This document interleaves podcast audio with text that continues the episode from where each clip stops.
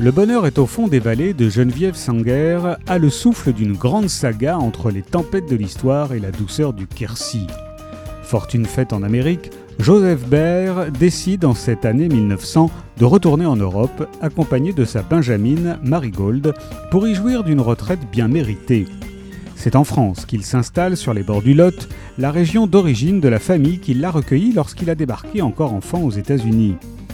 Alors que Marigold, peu sensible au charme de la campagne, cède aux sirènes de la vie parisienne et s'éprend d'un peintre de Montmartre, Joseph se passionne pour le moulin abandonné de son domaine dont il relance la production d'huile de noix.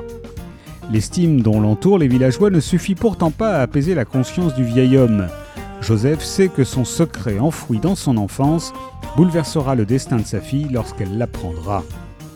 De l'aube du XXe siècle à l'été 1945, entre New York, Paris, Berlin et une vallée perdue du Quercy, l'autrice des Bélangers nous entraîne dans la tumultueuse quête de bonheur d'une femme aux prises avec un écrasant secret de famille.